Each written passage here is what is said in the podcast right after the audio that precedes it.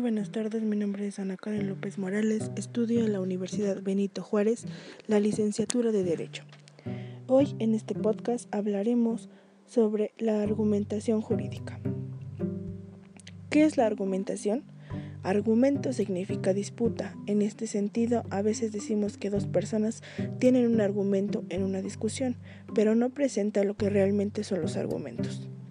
Jaime Cadenas García señala que para algunos argumentar es una actividad lingüística y un argumento producto de esta actividad, para otros la conclusión de un razonamiento es un argumento. ¿Qué es argumentar?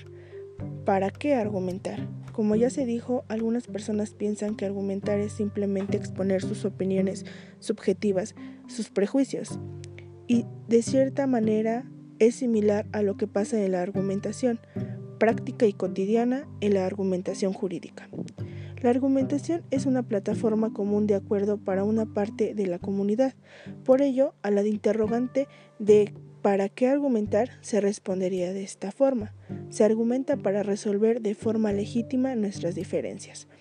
Por otra parte, y en relación al tema, el jurista español Manuel Atienza, en su obra El derecho como argumentación, afirma que el concepto de argumentación es un concepto complejo, como inevitable, ocurre con las nociones más básicas y que se usan en cualquier disciplina, agregando que con frecuencia lo primero que se encuentra en un libro de argumentación es una aclaración conceptual. ¿Qué lógica o razonamiento sigue el jurista en la aplicación de la norma?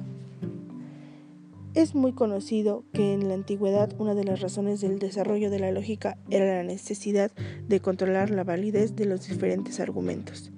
Lo podemos encontrar con Aristóteles, que él veía un razonamiento lógico en toda y cada una de sus palabras.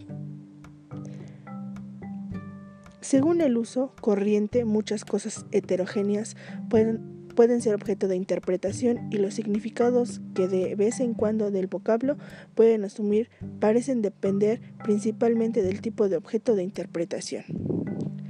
Esto quiere decir que la argumentación jurídica son los hechos que un abogado no depende tanto de un contenido objetivo, sino de interpretar y representar como la realidad objetiva el caso en concreto. Sin más por agregar, espero les haya servido un poco de esto de argumentación jurídica. Muchas gracias.